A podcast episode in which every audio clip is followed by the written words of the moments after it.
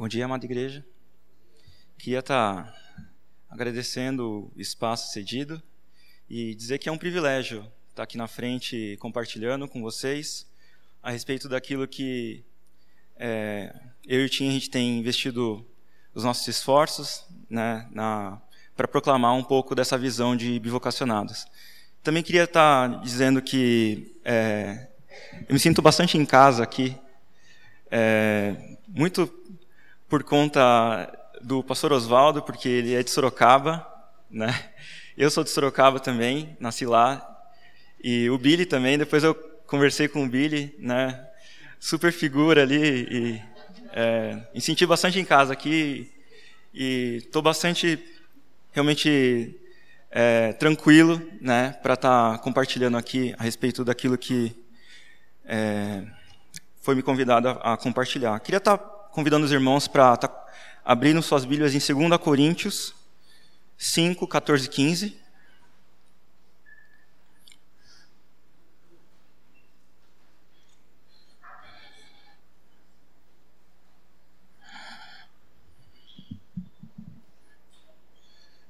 Amém?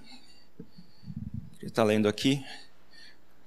É, abram suas Bíblias, seus aplicativos, ou podem acompanhar comigo. É, 2 Coríntios 5, 14 e 15, tá? Pois o amor de Cristo nos constrange, porque estamos convencidos de que um morreu por todos, logo todos morreram. E ele morreu por todos, para que aqueles que vivem já não vivam mais para si mesmos, mas para aquele que por ele morreu e ressuscitou. Eu queria estar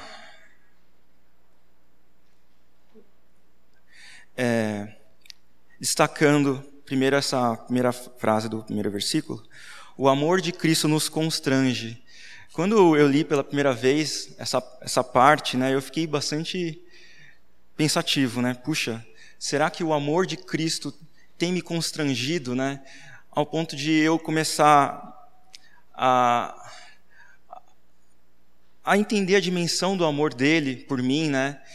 No sentido de ser um amor que realmente eu, eu não eu não mereço, né? É um, é um amor tão imerecido que eu acabo me constrangendo por tanto amor e tanta graça que ele derrama sobre minha vida, né? E será que isso também tem sido é, verdade no meu dia a dia ou esse constrangimento não tem se transformado em ações, né? Essa é a primeira reflexão que eu faço aqui. E a segunda, aquele, aqueles que vivem já não vivem mais para si mesmos, né? Aí eu acho que é uma consequência, né, desse constrangimento que nós deveríamos ter pelo amor de Cristo, é, será que a segunda reflexão que eu fiz foi: será que o que eu vivo, né, a minha vida, eu estou vivendo para a honra e glória do Senhor, ou eu ainda estou vivendo para mim mesmo, né? E porque esse é o convite que Paulo faz aqui, né? Para que a gente viva, se a gente realmente crê em Jesus Cristo e no amor que Ele derramou sobre nós, a gente não deve mais viver a nossa vida para nós mesmos, mas para aquele que morreu e ressuscitou. E essa é a nossa vocação, né? Porque vocare, é, vocação vem do vocare, né? Que significa chamado. E se alguém é chamado, é chamado por alguém, né? No nosso caso, nosso Senhor, Deus. E qual é a nossa vocação? Para que que nós fomos chamados? Aí eu trago duas, dois entendimentos de vocação. A vocação primária para nós cristãos, que é a, geral para todos, é a de vivermos em santidade. Como está escrito em Efésios 1:4, porque Deus nos escolheu nele antes da criação do mundo, para sermos santos e repreensivos em sua presença. Então essa é a primeira vocação, né? Para que a gente seja cristãos de verdade, né? Pequenos cristos, né? Para vivermos em santidade aquilo que ele nos chamou para fazer sermos filhos dele.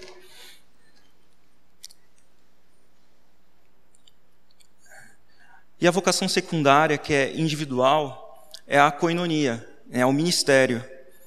como está escrito em Efésios 2:10, porque somos criação de Deus para fazermos boas obras, as quais Deus preparou antes de nós a praticarmos.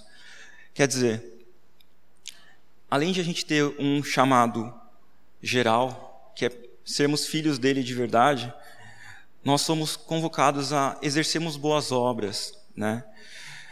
Boas obras que Deus já tinha preparado antes da fundação do mundo para nós. Cada um de nós, né, Deus chamou para um chamado específico, né? E a gente deve buscar de todo o coração realmente como exercer de fato essa vocação secundária que é específica de cada um. E tudo isso é bastante bonito, né? Mas opa, é, como que a gente pode conjugar a minha vocação ministerial com o meu trabalho? Isso era um dos grandes desafios que eu, pelo menos, tinha esse, essa, esse conflito, né? Puxa, é, eu tenho um trabalho né, secular. Hoje eu trabalho como especialista de inovação no Pão de Açúcar, no, na Porto Seguro. Pão de Açúcar foi no outro, minha outra trabalha. Na Porto Seguro. E, puxa, o meu trabalho me exige muito tempo, né? E cada vez mais difícil, né? No mercado de trabalho conseguir conjugar tempo para você exercer o seu ministério. Como que a gente pode, nós mortais, né? Como que a gente pode conjugar tudo isso? E na verdade, é, a gente tem essa dificuldade desse entendimento porque existem é, duas grandes distorções no que a gente chama de teologia do trabalho, que nos atrapalham para conseguir integrar o ministério, a vocação ministerial e o trabalho. Ah, o, aqui a projeção tá, é, não dá para ver, mas tem uma pirâmide. Imagina que tem uma pirâmide aqui. Né? A gente chama de falsa pirâmide da espiritualidade. O que, que essa pirâmide ela nos revela? Que muitas vezes a gente tem essa falsa impressão de que o trabalho exercido pelos que estão em cima, no topo, eles têm um valor espiritual maior. Né? Eu tinha essa percepção também, de que o trabalho do pastor, do missionário, Deus se agrada mais. Né? É um trabalho que tem um valor espiritual maior. E depois das pessoas que são obreiras, de né, projetos de caridade, porque não, estão ajudando ao próximo, depois, profissionais da saúde. Né? Ah, não, ele está ajudando o próximo ali, está ajudando a curar, então Deus deve se agradar para caramba. E agora e os profissionais, né? O cara da contabilidade, né? Puxa, será que, né? Coitado. Eu que trabalho com seguro, né? Nossa, que coisa chata, né?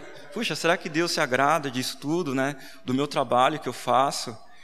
E os empresários, então, pior, né, classe, né, que assim, todo mundo acha que está explorando os outros, aí não, aí Deus abomina, né. Mas na verdade a gente pensa assim porque a gente entende que é, a vida profissional e o chamado são algo separados, né. E muitos, muitas pessoas, infelizmente, têm largado aquilo que Deus designou para fazerem, para exercer aquilo que Deus não chamou. Né? E aí um exemplo disso, eu vi de uma pregação que eu achei bem bacana, de um pastor que trouxe um exemplo de um médico que ele estava trabalhando muito duro para inaugurar dois postos na periferia e por conta disso ele estava é, perdendo alguns cultos, né? Estava sacrificando é, a sua vida é, na, na comunidade para conseguir cumprir é, esse trabalho dele. E aí o pastor deu uma cobrada, deu uma ligada lá, né? E é, ligou para o Paulinho, né, o, o, médico. E aí, Paulinho, né? Quando que você vai parar de servir o governo e vai vir aqui servir a Deus? E aí o Paulinho cansado, assim, né, de, do trabalho que eu estava fazendo e tal, ele resolveu desabafar com, com o pastor. Falou assim, mas pastor, não foi o senhor que me ensinou que o reino de Deus é maior do que a igreja? Não foi o Senhor que ensinou que servir a Deus é servir as pessoas? E o Senhor ainda acha que eu estou servindo ao governo? Ou, ou foi para levar dignidade para aquelas pessoas? Aí o pastor desconversou e falou: ah, Não, foi isso que eu quis dizer, Paulinho. foi isso que eu quis dizer. Né? Isso para trazer, na verdade, é, uma pequena reflexão de que talvez né, a vocação do Paulinho era para estar tá lá, junto com aquelas pessoas, e é, é realmente o, o dom que Deus deu a ele, né, de construir postos, ser bênção para aquelas pessoas. Mas isso não quer dizer também que é, existem sim pessoas que são chamadas para exercer o ministério de pastorado, de missionário, né, é, com 100% é, do seu tempo. Mas a gente precisa entender que nada é secular, tudo é sagrado para Deus, inclusive as coisas que você faz, inclusive o trabalho com seguro. Aí eu trouxe um, versículo também. A cada um, porém, é dada a manifestação do Espírito visando o bem comum. É uma outra distorção que a gente tem, é que muitas vezes a gente divide a nossa vida em, em caixinhas. Né? Eu também pensava dessa forma. É, eu tinha a minha vida profissional, né? ainda tenho, e o que eu fazia? Eu eu usava o a menor tempo de energia, assim, o menos de energia possível no trabalho, claro, sempre entregando, né, o trabalho que eu precisava fazer, mas eu não, eu sempre esperava, não, não, é, esperava a noite, assim, que era o tempo mais que eu mais fazia com alegria, assim, né? Não esperava a hora de chegar o tempo à noite para exercer o meu ministério, que era preparar a célula, preparar os acampamentos, né, de jovens, é, preparar a escola dominical, estar com, com os irmãos queridos. Eu achava que isso, né, que era servir a Deus. E a minha vida é, profissional era totalmente desvinculada, né? que eu achava que aquilo lá era para eu sobreviver, ter focar no, no, meu desenvolvimento profissional, mas isso era totalmente desvinculado. Mas nem sempre foi assim. Né? E essa não é a visão bíblica. Né? Tanto é que, se você for ver na Escritura, quem lê hebraico. Ninguém lê hebraico aqui? É, essa palavra chamada avodá, ela tem dois significados, né? e ela é mencionada inclusive no Antigo Testamento. Ela significa trabalho e ela significa adoração. Tem esses dois significados, é, é bem curioso. Né? E para explicar um pouco disso, eu, eu vou até pedir ajuda é, para o inglês, que, por exemplo, culto em inglês, não sei se vocês sabem, mas é service, né? serviço. Né? Então é uma forma de você trabalhar, assim, você serve a Deus adorando. Né? Então tem essa integração. Aqui no Brasil que é, não tem essa, essa percepção maior, assim.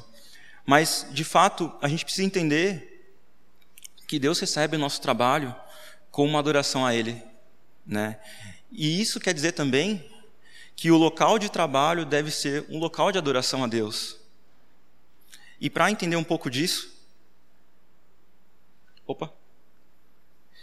É, eu peço ajuda aqui para o Tim Keller, né, que tem um livro Como Integrar Fé e Trabalho, que basicamente ele fala que o trabalho é importante para Deus e Deus é importante para o trabalho. O trabalho é importante para Deus porque o trabalho teve presente desde o começo da criação. Né? Nosso Deus é um Deus trabalhador. Ele laborou nos seis primeiros dias e no sétimo descansou. E por isso que é, o trabalho não é algo degradante. Né? Você se realiza no trabalho. Por quê? Porque nós somos imagem e semelhança de Deus. Nosso Deus é um Deus trabalhador. Por isso que Ele se alegra e Ele espera que a gente trabalhe. Um outro ponto é que Deus nos convida para participar da sua obra através do nosso trabalho. Somos chamados a vivermos mais do que para nós mesmos e anunciar as grandezas daquele que nos tirou das trevas para a maravilhosa luz. Somos parceiros de Deus a fazermos as coisas que Ele fez na criação, que foi o quê? Criar, é, colocar ordem ao caos. E Ele nos convida a fazer parte do seu plano para o mundo, que é a restauração do mundo. ele nos convida a participarmos desse plano. Isso eu acho uma coisa muito legal, né? porque ele podia fazer tudo sozinho, mas ele nos dá a honra né, de sermos co-participantes do seu plano para o mundo. E Deus é importante para o trabalho porque ele nos dá uma nova direção. A quem a gente serve no trabalho? A qual Deus? Ao nosso Deus verdadeiro? Ao Deus do dinheiro apenas? Ou ao Deus que somos nós mesmos? A qual Deus a gente serve? A gente serve a algum Deus. E o mercado, na verdade, de trabalho, né? Parece que aqui é sempre muito fácil, né, falar e tal, mas o mercado é muito competitivo, né? Ainda mais na crise e tal, as coisas se apertam, né? E a gente sempre é pressionado a fazer as coisas mais e melhor, mais e melhor, a maximizar os lucros das empresas, né? E tudo isso nos pressiona muito a sermos tentados a é, cortarmos caminho, né? A darmos aquele jeitinho brasileiro para as coisas e a não honrarmos a Deus no relacionamento com os funcionários, no relacionamento com é, os clientes, com o governo. E, na verdade, o problema não é a busca pelo lucro em si. Isso não é, não é o, o grande problema. O problema, na verdade, é a busca pelo lucro, pelo resultado a qualquer custo. Essa é a grande distorção no mundo dos negócios. Mas o Senhor, na sua infinita misericórdia, ele nos convida, nos chama a fazer parte do seu plano para o mundo, que é a restauração do mundo. E último ponto. Deus nos dá uma nova identidade. Isso eu acho muito legal também, porque a primeira coisa quando você se apresenta para alguém é você dizer o seu nome e o que, que você faz. É, é natural você falar isso. E isso revela que a nossa sociedade ela é muito pautada naquilo que a gente faz e não em quem a gente é. E isso é um grande problema, porque quando, se você é muito bem sucedido, existe uma grande tentação de você abrir mão de todas as outras coisas em nome do sucesso. Né? A gente não é muito difícil de ver muitos exemplos de pessoas que abriram mão né, de muitas áreas de sua vida em nome do sucesso. Então isso é muito perigoso, né? Ter focado é, a sua identidade no seu trabalho. Ah, mas agora, se você fracassar, aí o bicho pega. E aí o seu coração vai sofrer e não há quem te salve. Quem já ficou desempregado sabe do drama que é, né? Que você sente uma pessoa sem identidade, porque você vai falar o quê? Meu nome é Sérgio, sou desempregado, né? Assim é muito difícil. Porque a sociedade nos pressiona a pensar dessa forma, de que a nossa identidade é calcada naquilo que a gente faz e não é quem a gente é.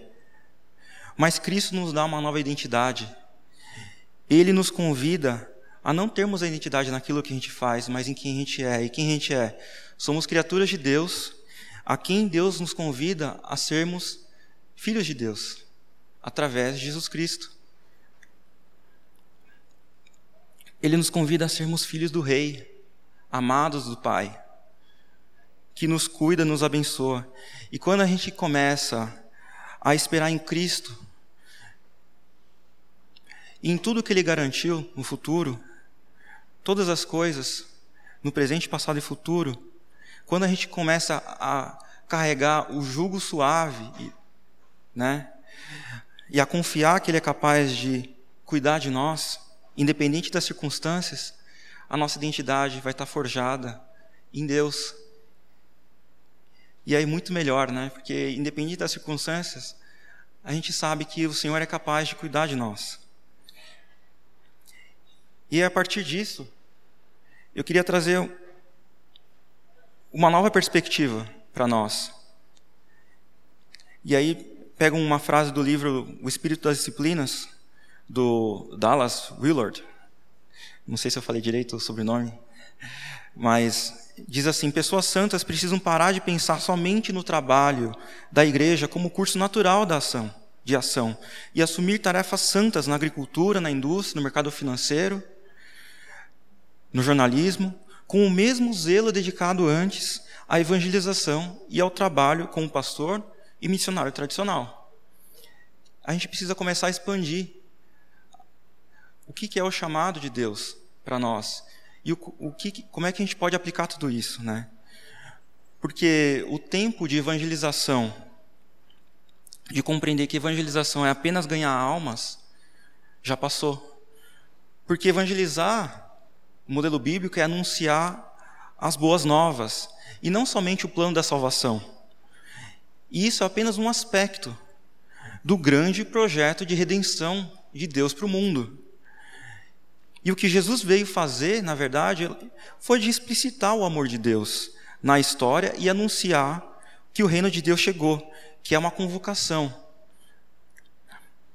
à nova vida e à reconciliação com Deus. E o nosso papel é de levarmos o reino de Deus aonde a gente estiver, levando libertação, restauração e salvação plena do homem e das circunstâncias e de levarmos um pouco do reino de Deus hoje para a vida dessas pessoas. Porque como um, um outro preletor diz, que eu achei forte, mas eu achei bem interessante, quando ele fala que a África não precisa mais de folhetos em praça pública. A África precisa muito mais do que isso.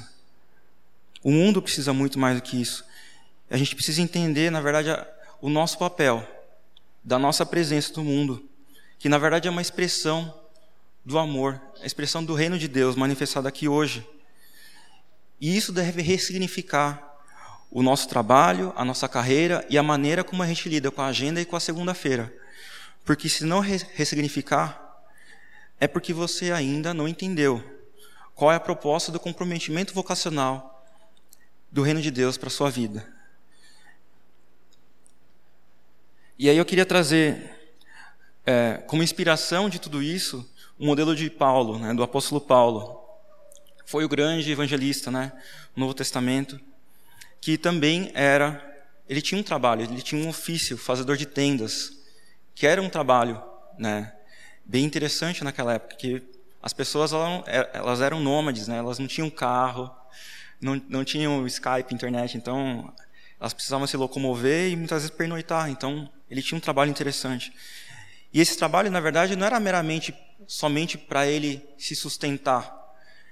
Ele tinha todo um significado no seu ministério, porque o trabalho auxiliava ele a, a, se identificar com as pessoas. Ele não era um estrangeiro que vinha ali e só falava nas sinagogas. Não, ele queria estar próximo das pessoas, se relacionar, e ele fazia isso através do trabalho dele. E o trabalho também permitiu contextualizar a sua mensagem. Isso é uma coisa interessante ele usava de ganchos do trabalho dele para falar do amor de Deus. Assim como Davi se expressava muito, colocando exemplos, né? Que nem no Salmo 23, o Senhor é meu pastor e nada me faltará. No final das contas, ele era pastor também, ele sabia, né? Daquilo que ele exemplificava. Então, isso é, era uma coisa muito interessante. Ele, ele usava desse, dessas estratégias do trabalho do dia a dia. Uma outra coisa, o trabalho dele dava credibilidade à sua mensagem. Por quê? Porque ele era como os outros. Ele não era uma pessoa que vem de uma terra distante e não conhece o contexto e tal. Não, ele era como os outros ali. Ele era o Paulo, o fazedor de tendas, né? E isso ajudava ele a ter credibilidade com a sociedade ali. E um outro ponto também importante, porque o trabalho ele ajudava ele a ser modelo de referência do que era ser seguidor de Jesus. Porque uma coisa é você falar, uma co outra coisa é você agir.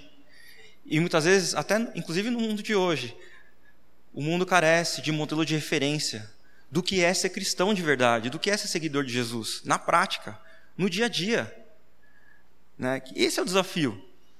E esse, na verdade, é o que as pessoas estão precisando. Eles estão carentes de ser referência, de ter referência do que é ser cristão. E não é diferente naquela época e não é diferente né, no Brasil e fora do Brasil. As pessoas precisam entender o que é ser cristão para que depois a gente consiga apresentar com propriedade quem é Cristo. E isso só se dá através do trabalho, do dia a dia. E eu trago aqui agora é, três estratégias de ministério integrado. Né? Como a gente pode conjugar tudo isso? Opa. O primeiro, a primeira estratégia é a inspirada né, no, no, modelo de Paulo, é, um fazedor de tendas, né? Mas isso é aplicado a qualquer tipo de profissional, seja contador, arquiteto, advogado, engenheiro, médico, qualquer um, qualquer profissional pode ser um fazedor de tendas, mas ele ele precisa entender que o mercado de trabalho ele é um campo missionário. Ele precisa entender que o papel dele no trabalho dele é de avançar com a grande comissão. Ele precisa ter essa intencionalidade de se relacionar com as pessoas pensando em alcançar elas para Cristo. O segundo modelo é um tipo de fazedor de tendas, especificamente falando de um empresário, né? É um modelo de BAM, Business as Mission, negócio como missão, que é a criação de negócios com a intencionalidade de viver a grande comissão no trabalho. Vou estar explicando mais para frente um pouco mais a respeito. E a terceira, o terceiro tipo, ele é um tipo de BAN. É o B4T, Business for Transformation, negócios que transformam para a transformação, que é a criação de empresas com essa com essa visão, só que é, localizadas em regiões de povos não alcançados.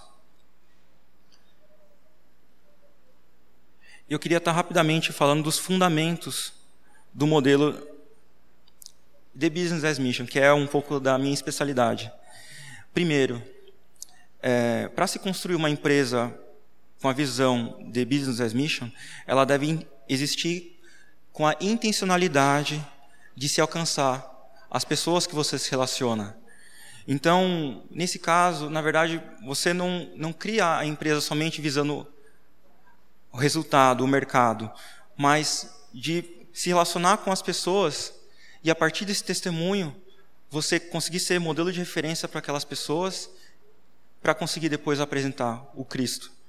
Né? Então, é, o propósito da empresa é muito diferente. O segundo ponto está muito ligado é, ao primeiro, é que se o testemunho de vida é tão importante, então todas as esferas do negócio devem glorificar Deus. Porque se você criar uma empresa que seja, entre aspas, meia boca, o seu testemunho ele é invalidado. Você perde credibilidade. Porque na verdade as pessoas vão estar tá te olhando, né? É, é interessante é, o empresário, né, o papel do empresário na sociedade, porque ele é, é a liderança né, das organizações. As pessoas elas aspiram ser como ele. Então elas olham e admiram e sabem se ele tem um testemunho bom ou ruim. Se ele paga os impostos ou não paga os impostos. Se faz meia nota ou não faz meia nota. Se ele contrata flex ou com, contrata CLT. Se ele produz produtos realmente de grande valia para a sociedade ou não. Então, puxa, se ele é uma pessoa que tem tanta influência assim, por que não usar e desafiar esse grupo de pessoas para serem realmente testemunha de vida, a, a partir do que eles fazem de, de melhor. Então, por isso é muito importante glorificar a Deus em cada aspecto do negócio. Uma coisa importante também é ter o lucro como objetivo. Né? Não se trata de instituições sem fins lucrativos, se trata de negócios, negócios levados a sério. Por quê? Porque se você criar um negócio de fachada, aqui no Brasil ou fora do Brasil, como um projeto missionário, o seu testemunho está em jogo. Né? Foi como eu falei primeiro. Então, se você criar uma coisa que seja falsa, puxa, será que né, quando as pessoas forem alcançadas, a, a, aquela estratégia realmente é uma coisa que é da vontade de Deus? Se vocês forem pensar. É uma coisa que Deus se agrada? Será que as pessoas vão é, te dar credibilidade se forem descobrir que é uma pessoa que está explorando esse tipo de estratégia, né? Então, assim, ela tem que ser lucrativa, porque se ela for, se ela der prejuízo, ela não é sustentável. Agora, se ela for lucrativa, ela pode gerar mais emprego, ela pode gerar mais impostos. Então, assim, tem toda uma série de vantagens, né, da razão pelo qual ela tem que ser lucrativa. Ah, uma coisa também que eu achei, eu esqueci de falar, é que a maioria das empresas que tem essa visão de business as mission, ela, elas contratam principalmente pessoas que não são cristãs. Por quê? Porque elas querem se relacionar com aquelas pessoas. Porque é no mínimo 40 horas por semana que ela vai estar ali com essas pessoas. Então, isso é uma coisa também interessante, porque existe essa intencionalidade né, do avanço do evangelho. E um outro ponto também é que uma empresa com a visão de business as mission deve se preocupar com marginalizados e povos menos alcançados. É, uma das alguns um dos dons do, dos empresários que eu acho fantástico, inclusive é, orando muito para que eu consiga ser um, ser um empresário um dia, é que é, ele tem o dom incrível de gerar oportunidades, né, de criar alguma coisa do zero e gerar riqueza para a sociedade e gerar empregos, né? Isso nenhum outro emprego tem esse dom. Não sei se vocês já pararam para pensar. Só um empresário consegue né, criar oportunidade para as pessoas. E se ele pode criar oportunidade para as pessoas, por que, que ele não pode dar oportunidade para quem não teria oportunidade? Eu até tem um exemplo de um empresário ban é, americano que tem uma, uma empresa na China que hoje tem 400 funcionários, que ele contrata principalmente ex-presidiários e é, é, mendigos. Né? E, por incrível que pareça, essa empresa ela é padrão mundial no que ela faz.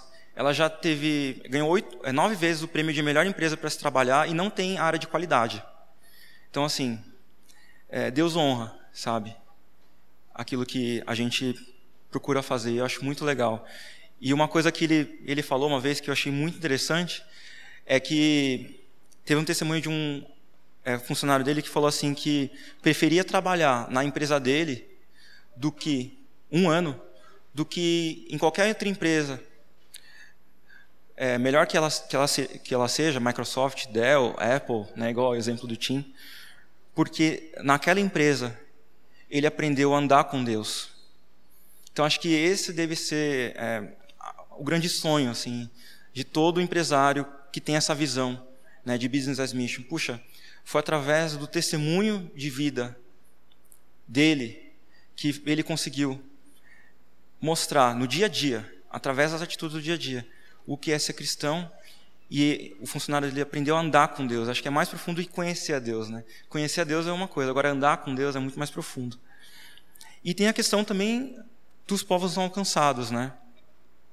E aí eu vou estar mostrando rapidamente aqui é, quem não sabe, existe essa região no globo chamada Janela 1040, que é a região é, onde tem menos cristãos no mundo, né? E é uma região onde dois terços da população mundial reside. E 97% das pessoas nunca ouviram falar de Jesus Cristo. E uma coisa interessante, triste, que apenas 8% da força missionária global está concentrada nessa região. Por quê? Porque é, essas, essas, esses países, a maioria deles, eles são fechados a obras missionárias tradicionais. E já não cola mais né, falar que você está indo para ajudar uma ONG. Então, então, e eles têm uma, uma percepção é, muito forte de que missionário é terrorista. Por quê? Porque missionário destrói famílias e culturas, porque ele não consegue se justificar ali. Imagina uma pessoa que está aqui no Brasil, ela tem dinheiro, ela tem carro, tem casa e ela não trabalha. O que, que a pessoa vai achar que ela é? Né? Da onde vem o, sustento dela? Então, assim, é complicado. As pessoas elas têm essa impressão, né? E, E muitas vezes, eu até estava conversando com um missionário que tá, é, ele estava na Tunísia, e ele falou que ele teve uma experiência de um outro missionário amigo dele, que até conseguiu alcançar pessoas a Cristo, mas daí essas pessoas elas queriam ser missionárias. Daí a pessoa falou: Nossa, que legal, né? Um cara local quer ser missionário e tal. Só que por que, que ele queria ser missionário? Ele tinha uma, uma visão distorcida do que é ser missionário, porque ele falou assim: Puxa, é fácil ser missionário, é só falar do amor de Deus que vem outras pessoas e me sustentam. Então, assim, uma visão totalmente equivocada. Não é o, o, o que é ser cristão não é isso. Por mais que o missionário falasse, ele, o que ele estava vendo era isso. Né? Então, é, existe um desafio muito grande, na verdade, de, de, ter modelo de referência do que é ser cristão no dia a dia.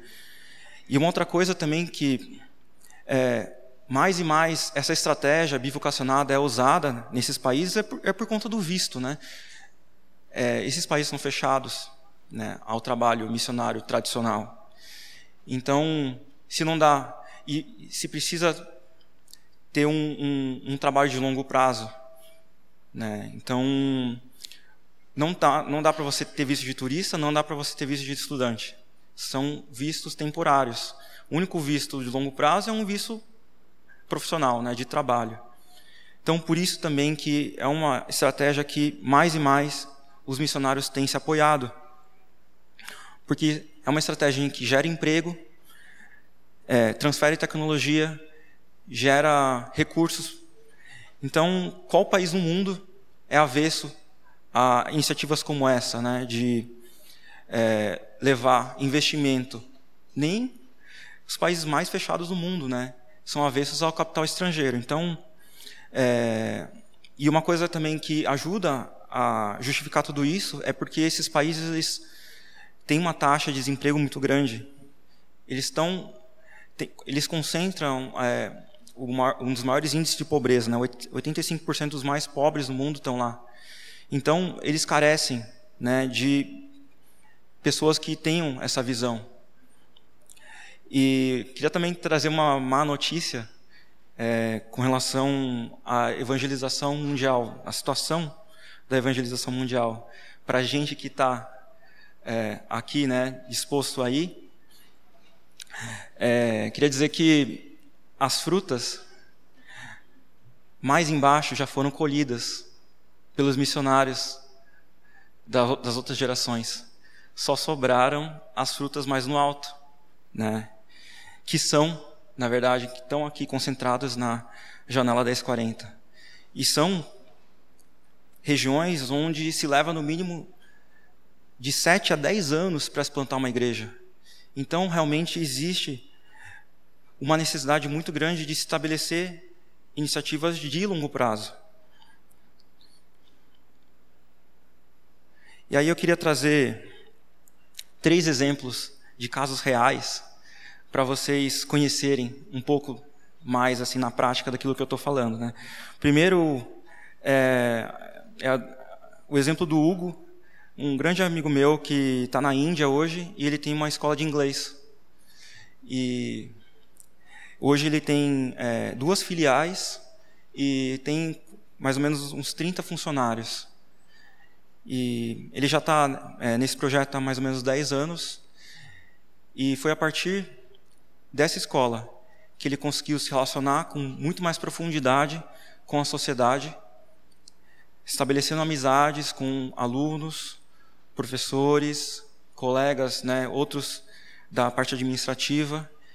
E foi através desse relacionamento mais profundo, mostrando o que é ser cristão, ele teve a oportunidade de apresentar o Cristo. E alcançou tanto alunos quanto professores quanto outros colegas né, de trabalho. Uma coisa bem interessante.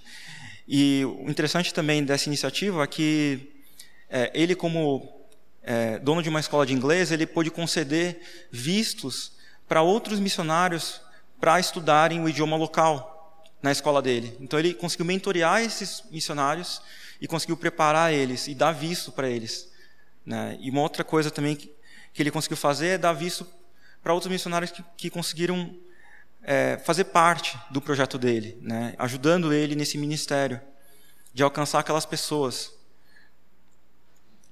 Um segundo caso que eu queria trazer é o caso da Annie, aí uma estrangeira que se compadeceu, ela amou um grupo muito específico na Tailândia, que eram as meninas que eram da indústria do sexo, da, do tráfico humano e da prostituição.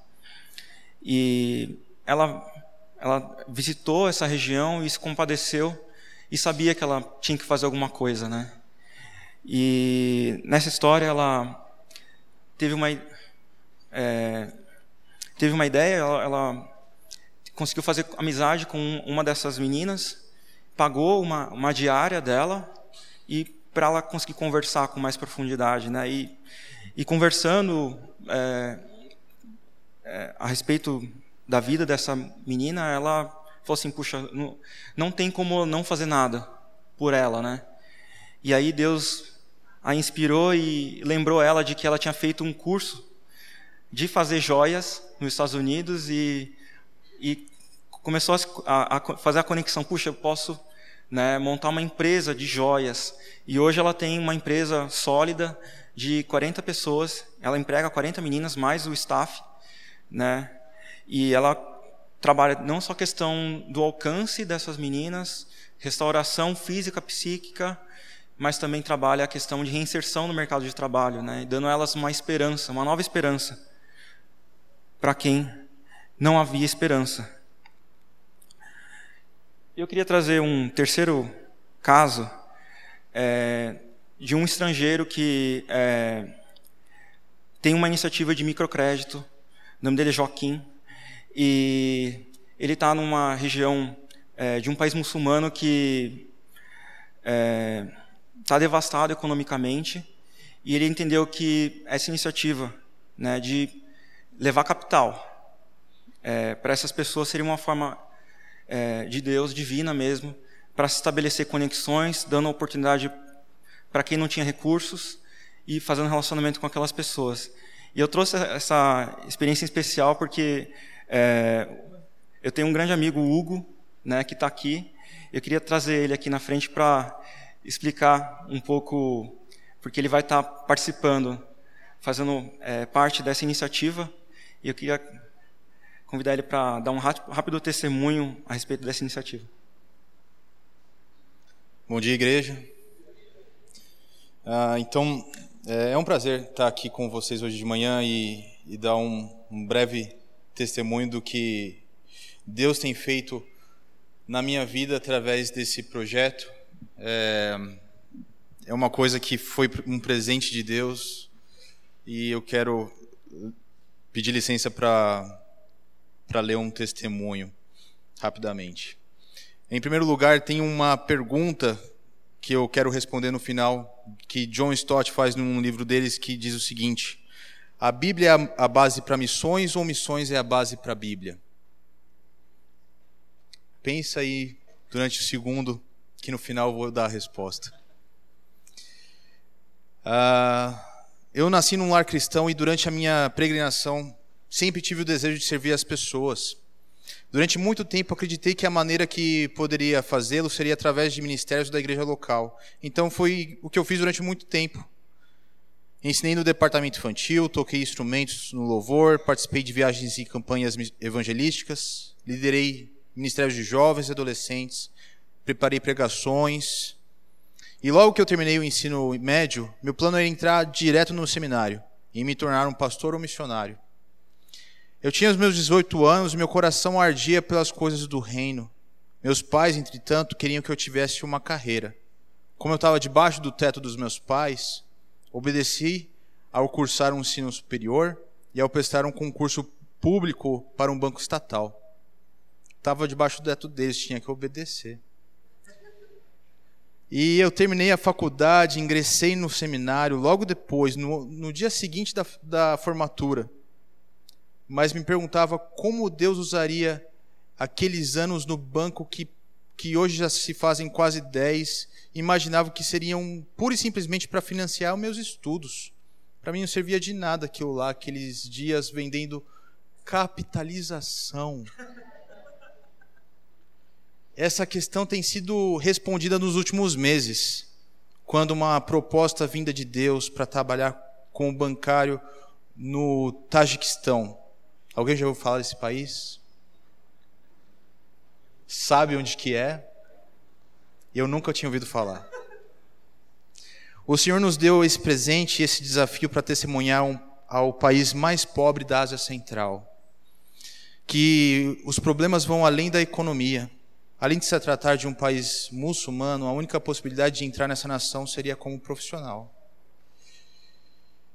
E Deus nos deu a, o presente de ter uma formação no banco já e trabalhar com, com no outro banco já é de fato um presente.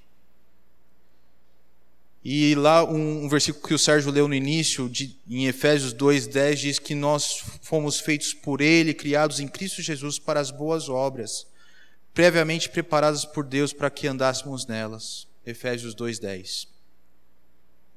Então, respondendo à pergunta no início, creio plenamente que missões é base para a Bíblia, pois nasceu no coração de Deus antes da criação do universo.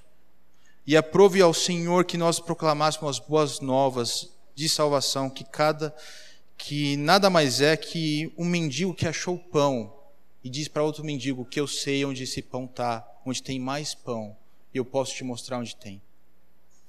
Então, eu gostaria de falar mais sobre o projeto, eu tenho mais informações, se vocês quiserem, eu posso conversar sobre, no almoço. Obrigado, um bom dia.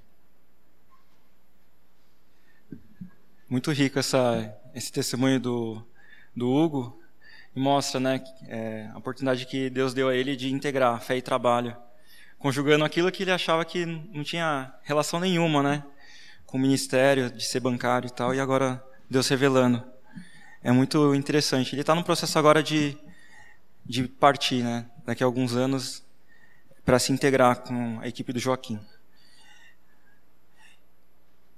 É, caminhando para o final, queria só pedir um auxílio para o John Piper para trazer seis dicas de como integrar fé e trabalho. Primeiro, leve Jesus para o local de trabalho. Não existe trabalho secular. Tudo é sagrado. A gente precisa entender que o nosso local de trabalho deve ser um local de adoração a Deus. Lembre-se disso.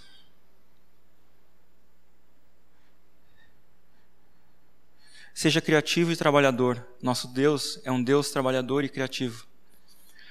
Então façam as coisas com excelência. Né? Façam as coisas com louvor. Se destaque na empresa para que as pessoas possam olhar para vocês e para que vocês, nós, sejamos modelo de referência na vida de outras pessoas.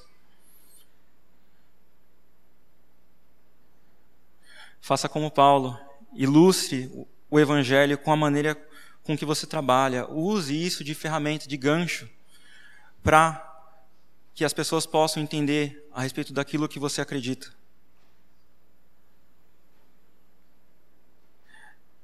Ganhe suficiente para sustentar, mas não trabalhe pelo dinheiro, seja útil.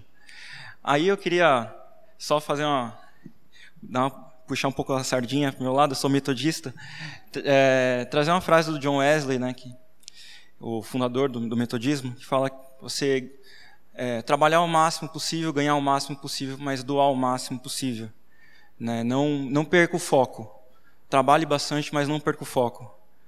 É, não, não se perca né, apenas pelo dinheiro, mas tenha a, certeza do, da razão pelo qual você está lá. Seja generoso, né?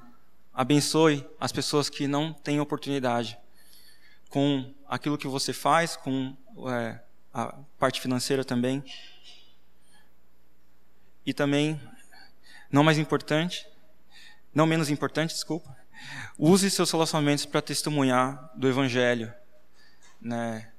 Tem até um, uma, é, na verdade, a gente tem muito mais oportunidade de ser luz no mundo, no trabalho, do que na própria igreja, né?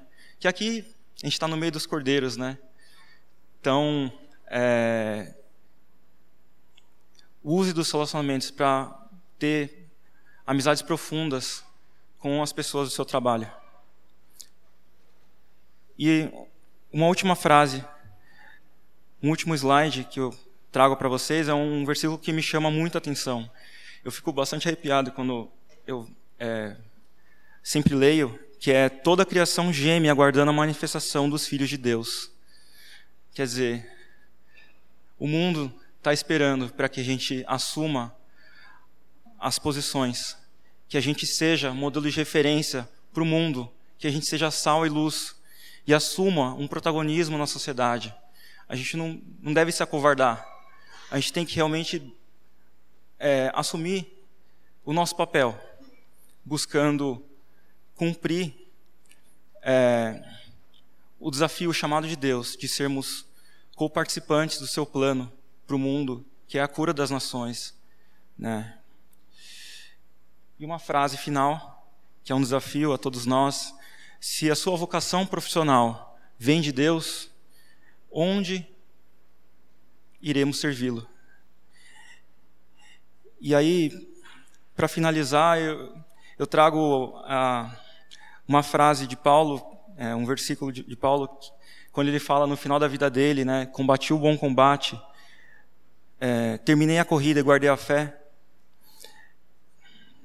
porque desde o começo sei em quem eu tenho crido, e estou certo de que Ele é poderoso para guardar o meu tesouro, porque desde agora a coroa da justiça está me reservada, não somente a mim, mas a todos os que amam a vinda do Senhor. Isso é uma coisa muito forte, né? E é um desejo pessoalmente meu, né? Para que nós a gente tenha essa, esse privilégio ter essa oportunidade de falar, né? No final das nossas vidas, que a gente combateu o bom combate, que a gente usou o nosso tempo, os nossos dons e talentos para glorificar o nome do Senhor. E que Deus abençoe a gente e nos dê esse privilégio, né, de ter esse final que Paulo teve. Amém?